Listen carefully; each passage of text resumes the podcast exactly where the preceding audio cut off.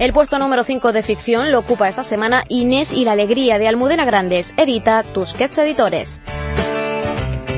En el número 4, Sé lo que estás pensando de John Verdon, lo encuentran en Roca Editorial. En la mitad de la tabla, guardando la posición, El tiempo entre costuras de María Dueñas Vinuesa, editado por Temas de Hoy.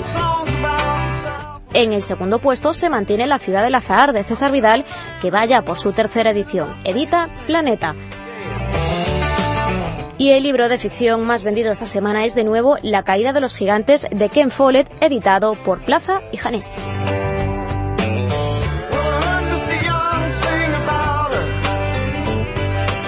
El secreto de Ronda Byrne ocupa esta semana el puesto número 5 de la lista de no ficción. La editorial es Urano.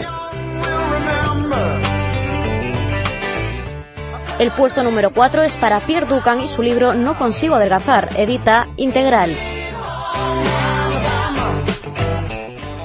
En el número 3, María la Brava de la periodista Pilar Eire. Lo encuentran en la esfera de los libros.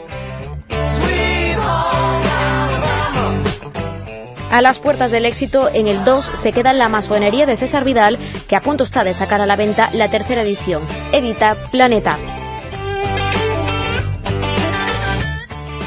Y el número uno de no ficción es por segunda semana consecutiva el desmoronamiento de España, la salida de la crisis y la política de reformas de Alberto Recarte, edita La Esfera de los Libros.